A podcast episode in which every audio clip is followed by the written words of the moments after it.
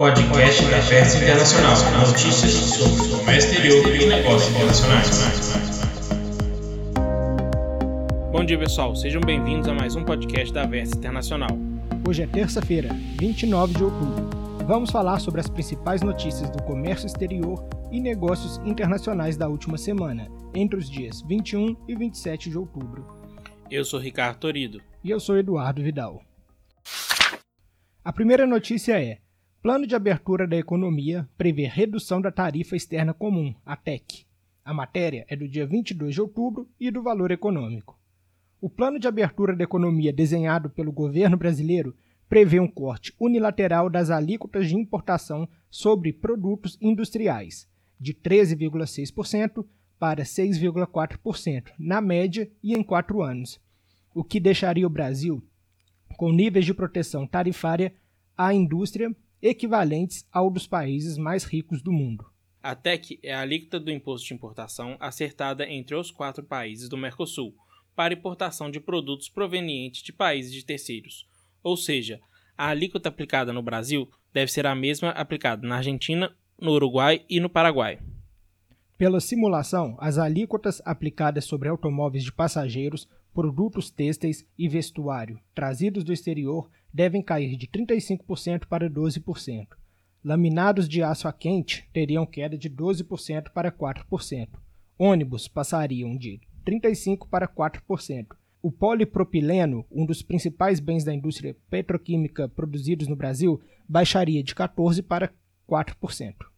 O estudo também prevê a redução da TEC para calçados de 31,8% para 12%, equipamentos médicos e hospitalares de 11,2% para 3,8%, móveis de 17,6% para 8,8%, produtos plásticos de 10,8% para 4,8%, siderúrgicos de 10,4% para 3,7% máquinas, material e aparelhos elétricos de 12% para 4,2%. A sugestão da alíquota para 10.270 NCMs. A forte abertura da indústria, no entanto, contrasta com o um movimento bem mais tímido de liberalização da agricultura e do agronegócio, justamente os setores nos quais o Brasil tem mais competitividade e, em teoria, não precisaria tanto de proteção.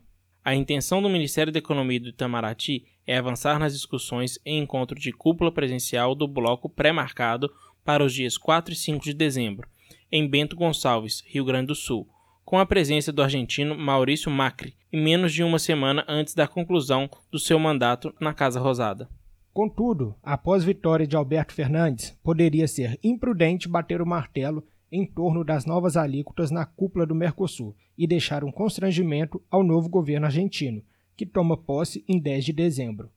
Se o país vizinho recusar a proposta de abertura, seguindo a tradicional linha kirchnerista de maior protecionismo, haveria uma espécie de beco sem saída para o Mercosul. A União Aduaneira precisaria regredir para uma zona de livre comércio. A segunda notícia é: Acordo Mercosul-Japão pode avançar em novembro. A fonte é o exame e a matéria do dia 23 de outubro. Após reunião com o primeiro-ministro japonês Shinzo Abe, o presidente Jair Bolsonaro afirmou que foi dado mais um passo para viabilizar o acordo comercial entre Mercosul e o Japão. Segundo Bolsonaro, o início das negociações será formalizado em novembro, quando Abe vai ao Brasil. Demos mais um passo na questão do acordo do Mercosul. Há interesse por parte de Abe também, declarou Bolsonaro. Questionado se é possível oficializar o início do acordo no próximo mês, com a visita de Abe ao país, o presidente respondeu que sim, não há a menor dúvida. O terceiro encontro entre Bolsonaro e o primeiro-ministro ocorreu no Palácio Akasaka, em Tóquio, e durou cerca de 15 minutos. A reunião foi excelente, afirmou o presidente. Bolsonaro também disse que recebeu o apoio de Abe para que o Brasil entre na Organização para a Cooperação e Desenvolvimento Econômico, a OCDE, embora admita que o processo deve demorar. O presidente brasileiro aproveitou para destacar a aprovação do texto base da reforma da Previdência no Senado e reforçou o interesse do Brasil de atrair mais investimentos e parcerias estrangeiras. Além disso, Bolsonaro afirmou que quer estimular parcerias educacionais para que mais brasileiros participem do programa de estudos e trabalho no Japão. A terceira notícia é: Brasil cai para centésima vigésima quarta posição no relatório Doing Business 2020. A matéria é do dia 23 de outubro e a fonte é a FEComércio de São Paulo. Apesar dos esforços dos últimos anos do Brasil para melhorar as relações de trabalho, atrair investimentos e criar empregos, o país caiu para a centésima vigésima quarta posição do relatório do InBusiness 2020, divulgado no dia 23 de outubro. Esse ranking global é publicado anualmente pelo Banco Mundial, que avalia as leis e as regulações que facilitam ou dificultam a atividade das empresas em 190 países. Até então, o Brasil ocupava a centésima nona posição na lista. A queda se deve ao pequeno número de reformas que foram implementadas no país, segundo o Banco Mundial, principalmente em comparação com outras economias que fizeram reformas mais profundas a pontuação geral no ranking brasileiro subiu apenas 0,5 pontos, de 58,6 pontos para 59,1 pontos. Os únicos indicadores que apresentaram reformas foram mais facilidade para abertura de empresas e também registro de propriedade. Já o indicador de obtenção de avarás de construção piorou neste ano. Os outros itens avaliados se mantiveram constantes, sem reformas relevantes. Os indicadores que mais prejudicam a posição do Brasil são obtenção de alvarás de construção, posição 170, e pagamento de impostos, posição 184. Os mais bem posicionados são proteção de investidores minoritários, posição 61, e execução de contratos, posição 58. A quarta notícia é: BRICS assinam acordo para promover solução em regulação sanitária. A matéria é do dia 24 de outubro e a fonte é a ONU. Autoridades reguladoras de saúde de países que compõem o grupo dos BRICS Brasil, Rússia, Índia, China e África do Sul se reuniram no dia 23 de outubro na sede da Organização Pan-Americana da Saúde, em Brasília, no Distrito Federal, para discutir os atuais desafios regulatórios e seus impactos na população.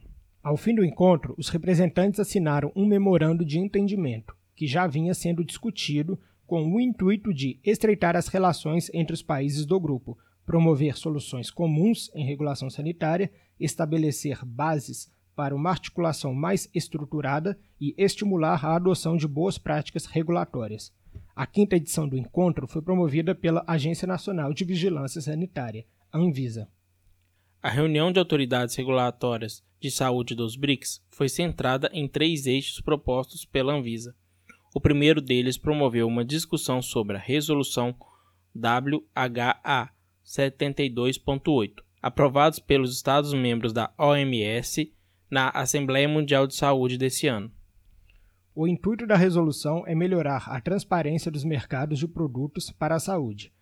A representante da OPAS OMS no Brasil, Socorro Gross, convidou as autoridades regulatórias presentes, Brasil, Rússia, China e África do Sul, a discutir estratégias de implementação. O segundo eixo levantou um debate sobre como alcançar a cobertura vacinal universal, promovendo um intercâmbio de pontos de vista sobre como os aspectos regulatórios podem impactar favoravelmente o comércio. O terceiro e último eixo tratou de formas de combater a escassez local ou global de certos produtos de saúde e soluções, para que ninguém seja deixado para trás. Juntos, os países emergentes dos BRICS representam 44% da população mundial, quase um quarto do território terrestre, cerca de 40% da carga mundial de doenças e 23% do PIB global. A quinta notícia é sobre a balança comercial brasileira. Na terceira semana de outubro de 2019, a balança comercial registrou déficit de 218 milhões de dólares e corrente de comércio de 7,813 bilhões de dólares, resultado de exportações no valor de 3,798 bilhões de dólares e importações de 4,015 bilhões de dólares. No mês, as exportações somam 11,304 bilhões de dólares e as importações 10,797 bilhões de dólares, com um saldo positivo de 507 milhões de dólares e correntes de comércio de 22,101 bilhões de dólares.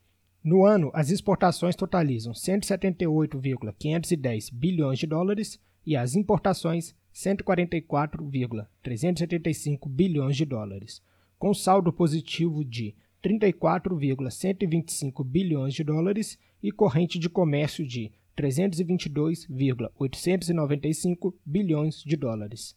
A corrente de comércio representa a soma das exportações e importações em determinado período. E agora temos a análise do dólar com Cristiano Schoub da Swift Câmbio Inteligente. Olá, aqui é o Cristiano Schoub da Swift Câmbio Inteligente para mais um podcast da Vértice Internacional. E o dólar bateu o menor valor em praticamente dois meses e meio, né?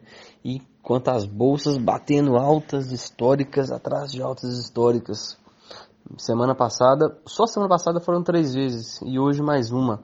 Chegou a bater no intraday aí também. Enquanto isso, o bom humor externo ah, favorece muito essa queda do dólar, né? Então a gente tem primeiro o Brexit, o Brexit que foi adiado pela União Europeia, então o mercado entende que ah, Boris Johnson vai ter mais tempo para tentar negociar com o parlamento inglês, que não vai ser uma tarefa fácil. Afinal de contas, ah, estão bem divididos, né? Então, bom, mas de qualquer forma, eles têm ainda até o dia 31 de janeiro e que é um, um tempinho a mais aí, mas uh, caso chegue a um consenso antes, o Brexit uh, com um acordo pode ser, pode ser feito antes dessa data, antes desse deadline deles aí. Enfim, esse motivo com certeza animou muito o mercado aí. Segundo motivo também que está deixando o mercado animado é Estados Unidos e China. É, o Trump então dando tweets falando que está próximo de uma negociação com a China. Isso, final, isso dá um, é, um, é um bom indicador, já que o Trump também gosta de falar sempre tão mal pelo Twitter. Dessa vez ele foi um pouco positivo e isso o mercado também levou como uma ótima notícia, né? Um resultado também para abaixar o do dólar, abaixar a cotação do dólar. Internamente, a aprovação da reforma da Previdência na semana passada também foi um drive muito importante para jogar a cotação lá embaixo, né? Bom, essa semana então, semana de Copom, semana de Fed também, né? Na quarta-feira, super quarta-feira aí, com decisões importantíssimas, expectativas em ambos de, de redução da taxa de juros. Né? No Brasil, expectativa de redução de meio ponto percentual e nos Estados Unidos de 0,25. Alguns analistas dizem que nos Estados Unidos pode ser que essa taxa não, não caia e que não chegue à terceira queda seguida na taxa de juros. Na, na verdade, na quarta taxa seguida de, de queda de juros. Né? Enquanto isso, o, a Selic caminhando novamente para menor taxa histórica, né? É, então, isso deve também afetar o dólar, afinal de contas, o, o, o real fica menos interessante para fazer o famoso carry trade, que é você capta recursos no exterior a juros baixíssimos e investe ah, em, em, economias de países emergentes, ganhando juros da, os altos juros, né? E de certa forma com investimento seguro.